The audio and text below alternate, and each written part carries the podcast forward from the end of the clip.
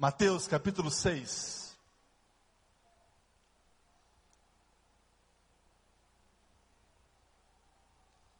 A partir do primeiro verso, eu vou ler do verso primeiro até o versículo 6 também.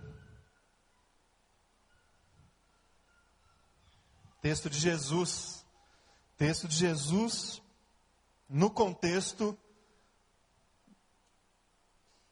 daquilo que a gente conhece como o Sermão do Monte, Sermão da Montanha. Nós iniciamos na semana passada uma série, uma série de mensagens sobre santidade. Ao longo desse mês de fevereiro, a gente vai conversar com a igreja sobre esse tema.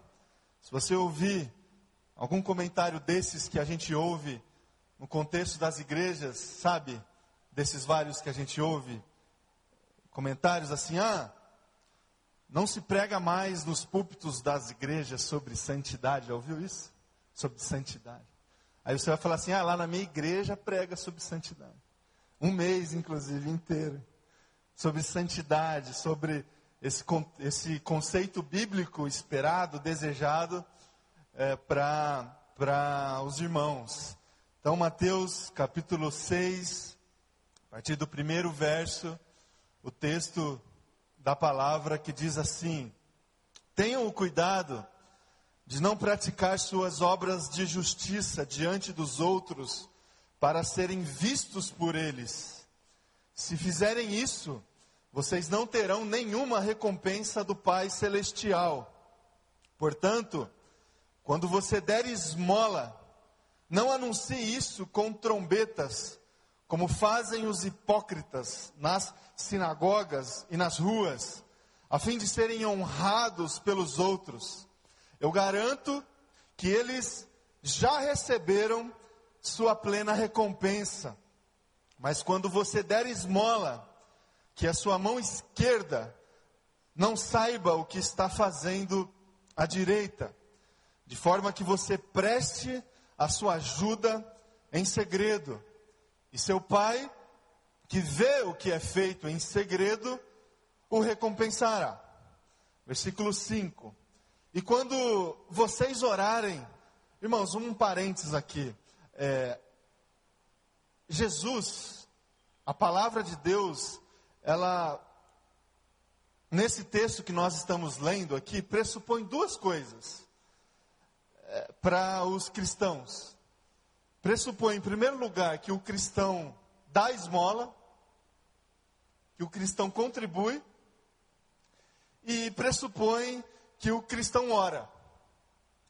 Quando fala, quando você der esmola, quando você orar. Então, assim, a palavra de Deus acredita muito mais em nós do que nós, não é? Ela já parte do princípio que a gente dá esmola. E ela já parte do princípio que a gente ora. Agora, quando a gente orar, versículo 5, volte aí comigo. Quando vocês orarem, não sejam como hipócritas. Eles gostam de ficar orando em pé nas sinagogas e nas esquinas, a fim de serem vistos pelos outros. Eu asseguro que eles já receberam a sua plena recompensa. Mas quando você orar, vá para o seu quarto Feche a porta e ore a seu pai que está em secreto. Então, seu pai que vê em secreto o recompensará. Até aqui, palavras de Jesus, irmãos. Que essas palavras encontrem aí um lugar no teu coração essa manhã. Amém? Irmãos, uma pergunta para nós é, tentar responder na introdução aqui da nossa mensagem. E também é a pergunta que eu coloquei aí no texto do seu boletim. Santo tem cara? Tem ou não tem? Deixa eu ver aqui quem tem cara de santo. Maurício, já achei, já achei um aqui. Quem mais? Sabe quando a gente faz esse comentário assim? Essa criança tem uma carinha de, de santo, né? de anjinho. Ou fulano tem uma cara de santinho. Santo tem cara, será? Ou será que a gente utiliza esse adjetivo para tentar explicar outras coisas, para tentar explicar outras questões? Já parou para pensar sobre o como nós, através, obviamente, de algumas brincadeiras, mas é, através do que a gente pensa sobre a vida, do que a gente pensa sobre a palavra de Deus, da forma como a gente interpreta as escrituras sagradas, você já parou para pensar como naturalmente nós relacionamos o conceito de santidade com estética? Já parou para pensar sobre como naturalmente nós relacionamos o conceito de santidade com performance? Já parou para pensar sobre como é, naturalmente nós relacionamos o conceito da santidade é, com é, recompensa, com a lógica retributiva da vida, com a lógica natural que os homens optam para é, construir as suas vidas, as suas relações. Irmãos, é, vocês já pararam para pensar sobre como nós, é, muitas vezes, relacionamos esse conceito bíblico da santidade com equívocos que colocamos na relação, em relação a questões aparência, performance, recompensa. Santidade, me parece, na, no imaginário coletivo equivocado, obviamente, me parece ser alguma coisa muito mais para parecer do que alguma coisa para ser.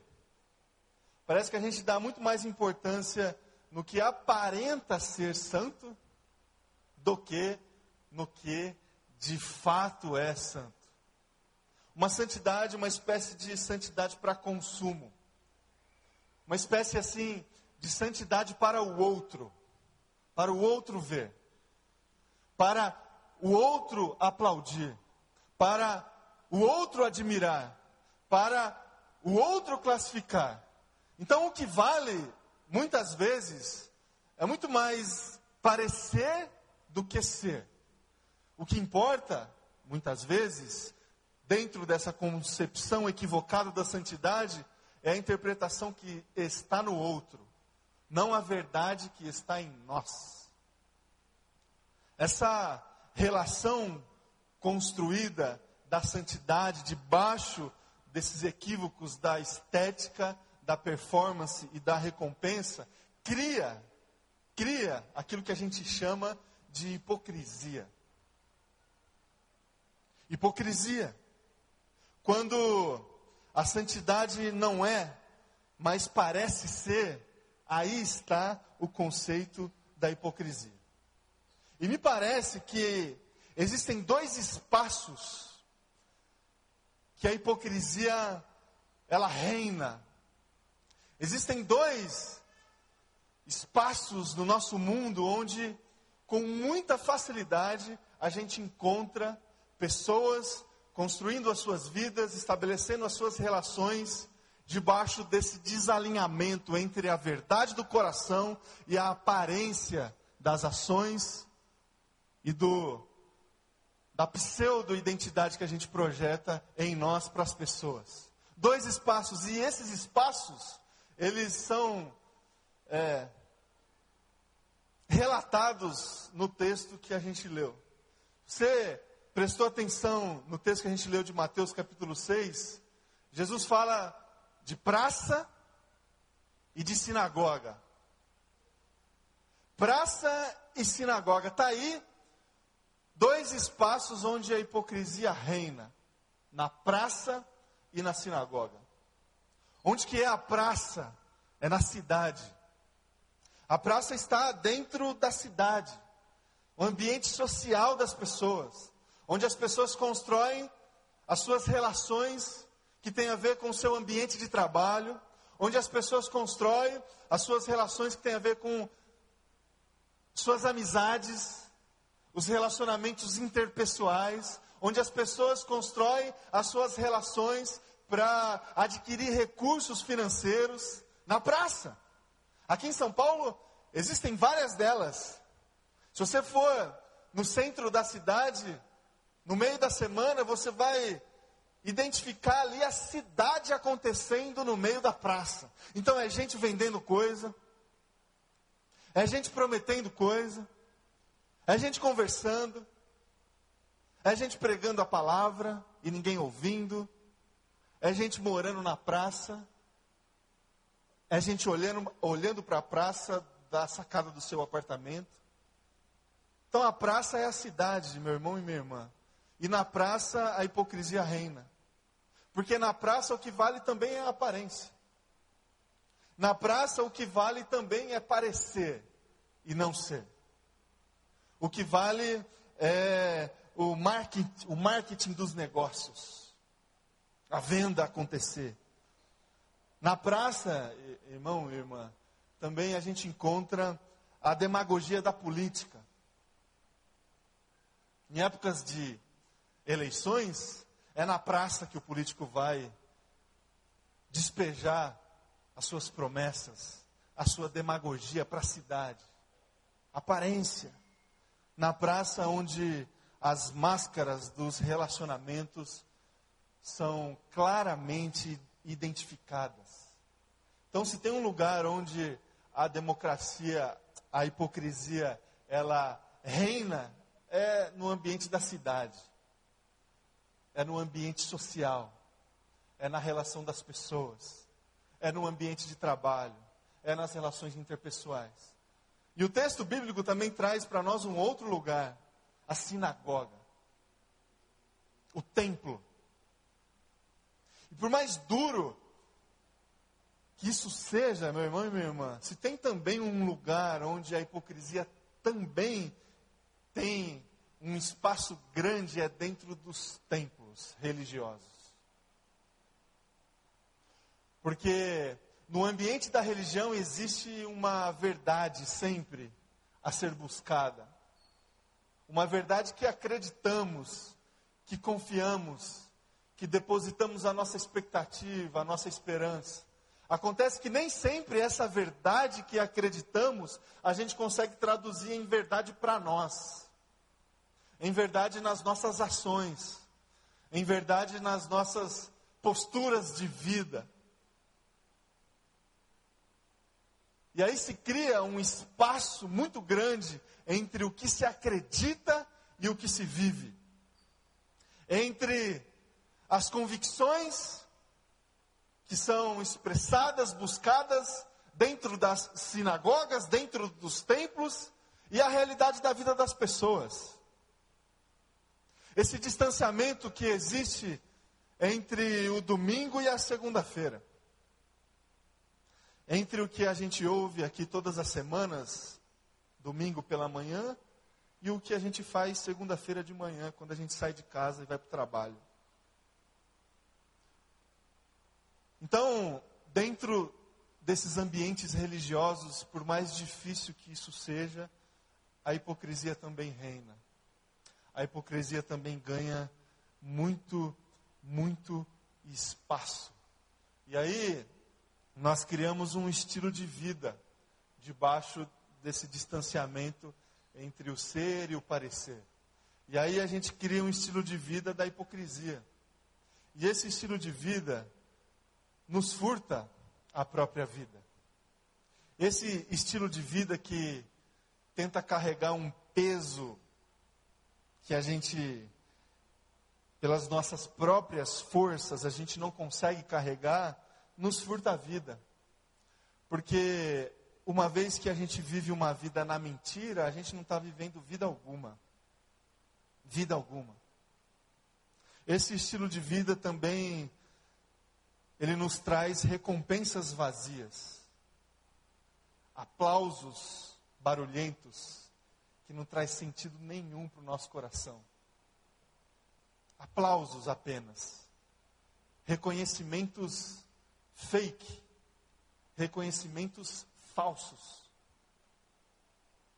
Irmãos, esse estilo de vida reina hoje em dia. O estilo de vida da aparência. Que o que importa é o que a gente vê para fora de nós. Para fora de nós. Ainda que dentro de ambientes sagrados, entre aspas, esse estilo de vida continua reinando. O estilo de vida da hipocrisia, da aparência, dos aplausos. Fazendo uma releitura para os dias de hoje, das curtidas, dos compartilhamentos, das visualizações,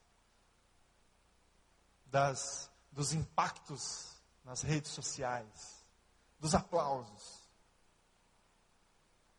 recompensas vazias, recompensas que não trazem sentido algum para a nossa vida.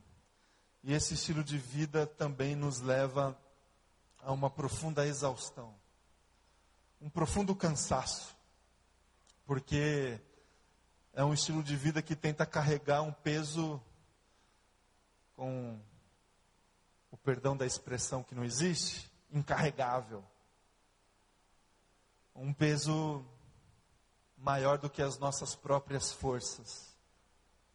Esse estilo de vida, ele foi fortemente combatido por Jesus Cristo. Fortemente confrontado por Cristo Jesus nos evangelhos. Nos textos dos evangelhos.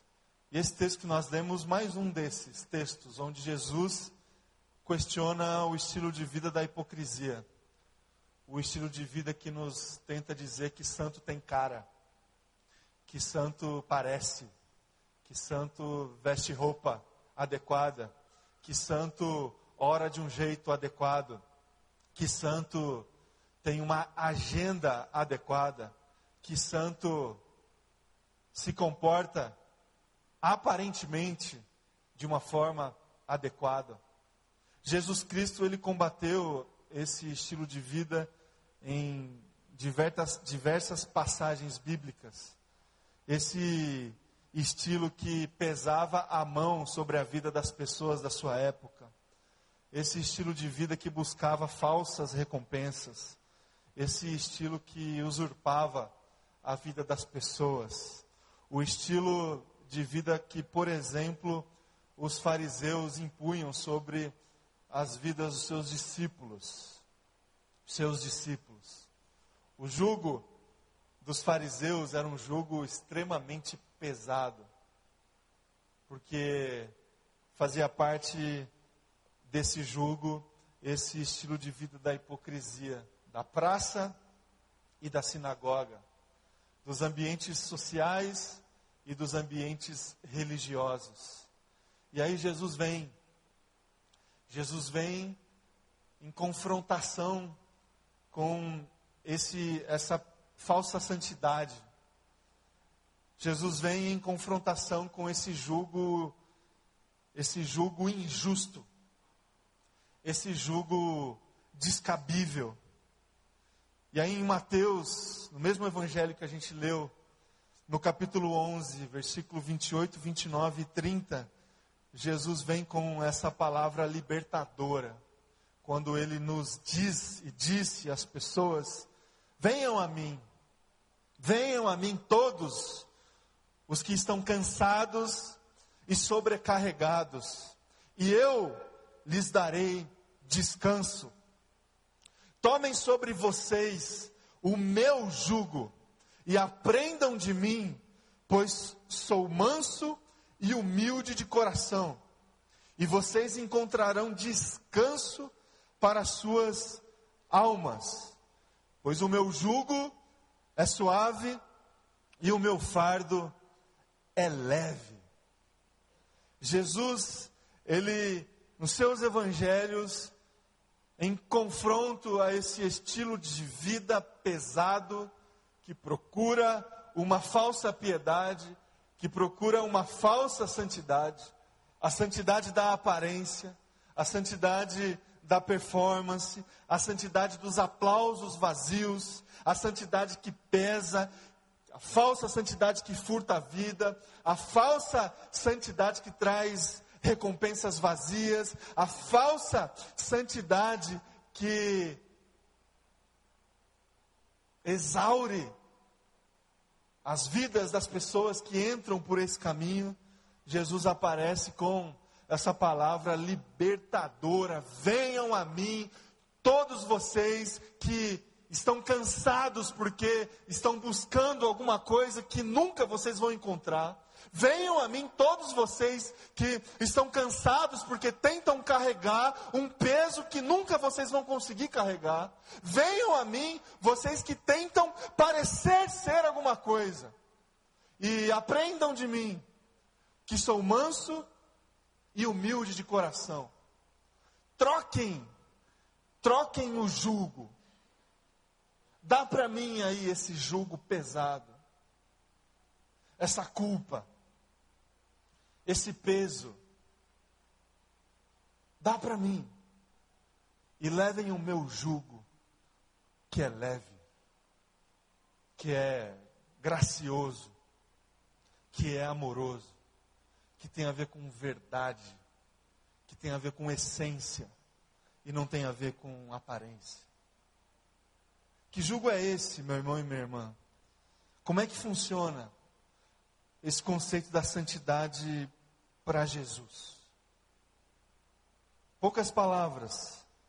O conceito de santidade para Cristo Jesus não é experimentado na praça.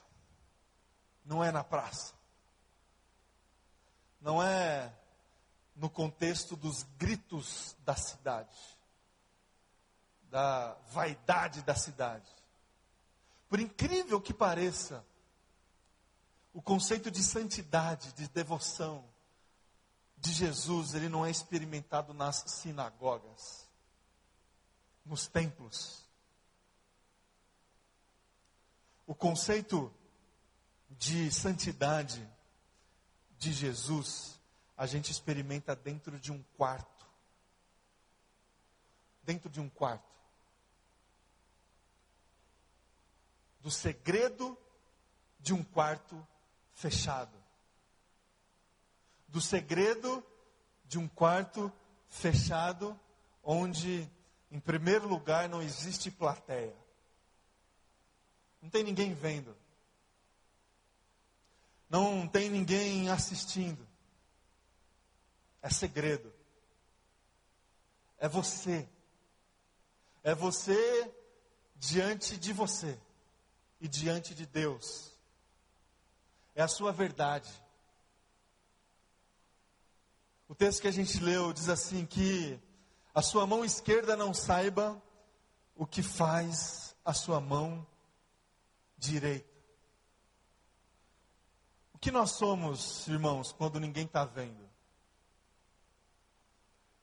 O que nós somos quando não tem plateia? Quais são as nossas obras espirituais quando ninguém está assistindo? Quais são os nossos gestos de amor quando a gente não consegue tirar uma selfie? Quem nós somos dentro do quarto fechado, sem plateia. Qual é a nossa verdade? Santidade, de acordo com o Evangelho de Jesus, obras espirituais, agradáveis ao Senhor, de acordo com o Evangelho de Jesus, acontece dentro de um quarto fechado, onde não tem plateia. Segundo lugar, dentro desse quarto fechado existe intimidade. Intimidade. Quero um lugar que representa mais intimidade dentre todos os lugares que a gente frequenta na nossa semana, dentro do nosso quarto. Dentro do nosso quarto a gente tira a nossa roupa. Tem um espelho lá que a gente foge dele, né? Intimidade.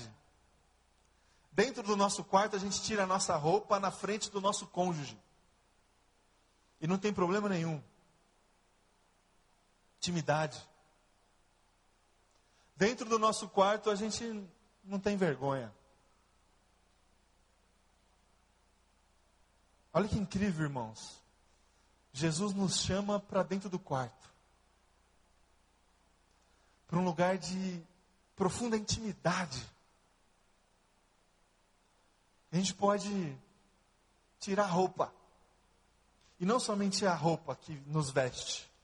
A gente pode tirar as roupas que a gente veste quando a gente encontra as pessoas. As nossas máscaras sociais. Dentro do quarto, quando Deus nos pergunta se está tudo bem, a gente pode falar que não está tudo bem, que está tudo mal. A gente não precisa de convenções, de conveniências sociais dentro do quarto.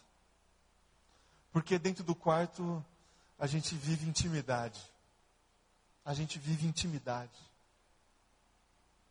E Deus nos chama para viver santidade dentro desse quarto íntimo, dentro de um lugar onde a gente pode, pode confiar completamente as nossas vidas a Deus. A gente se desarma e a gente se entrega. E a gente se entrega. É assim que acontece em relações de intimidade que a gente estabelece com outra pessoa. Não é? É assim que, que acontece na relação íntima que a gente tem com o nosso cônjuge. Dentro do quarto, a gente se entrega. Com Deus, meu irmão e minha irmã, é assim. Dentro do quarto, a gente se entrega. A gente entrega as nossas vidas. A gente entrega o nosso dia de amanhã. E para terminar essa reflexão, dentro do quarto a gente tem recompensa. Existe recompensa. O texto diz assim: então o seu pai, que vê em secreto, o recompensará. Agora, que recompensa é essa? Que a gente encontra dentro do quarto, em intimidade com Jesus. Sabe qual é, meu irmão e minha irmã? a recompensa que a gente tem quando a gente fecha a porta do nosso quarto para ter um momento de intimidade com Jesus, a recompensa é o próprio Jesus. Por que será que a gente acha que existe em Deus recompensas maiores do que Ele mesmo?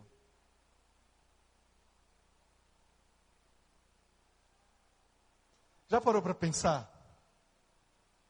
Por que será que a gente insiste em esperar coisas, respostas em Deus maior do que Ele? Recompensas em Deus maiores do que a Sua própria presença. É nesse sentido, meu irmão e minha irmã, que a gente, tantas vezes, ao longo da nossa caminhada, se entrega à exclamação do apóstolo Paulo: A minha graça te basta. Em Deus, nós já possuímos tudo aquilo que a gente precisa. Não há presente algum que Deus possa nos dar e Ele dá. Não há resposta alguma que Deus pode nos dar e Ele dá várias não há bênção alguma que Deus pode nos dar, e Ele nos dá várias, maior do que a Sua própria presença dentro do nosso quarto. Não há nada maior do que Ele mesmo. Não há resposta mais esperada, desejada, das nossas almas que o próprio Jesus. Não há bênção maior que a gente busca, que a gente ora, que a gente intercede, maior do que a própria presença de Jesus em nós. Ele é a nossa recompensa. E cá para nós, vale muito mais do que aplausos. Porque Jesus disse assim, ó, aquele que dá esmolas olhando para o outro, como aquele que pensa assim: deixa eu ver se alguém está me vendo aqui fazendo isso. Aquele que ora em pé nas sinagogas, nos templos, nos ambientes onde existem pessoas, buscando aplausos como recompensa, eles terão essa recompensa. Só que a recompensa, ela será somente esse reconhecimento. Agora, a gente consegue comparar esses aplausos,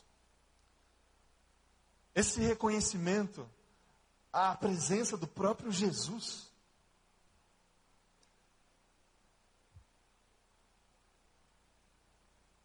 Não dá.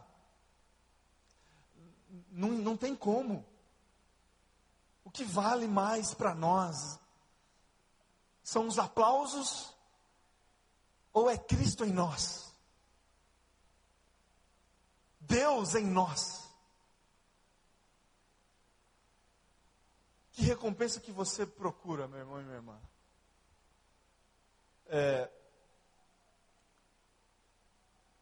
Para que que você Por que que você vem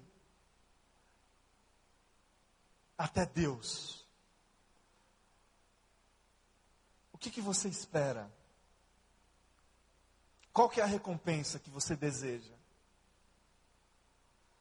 São respostas às suas orações? Uma vida equilibrada financeiramente? Uma vida equilibrada no ambiente da sua família, seu casamento, seus filhos. São todas expectativas legítimas que você pode ter. Agora,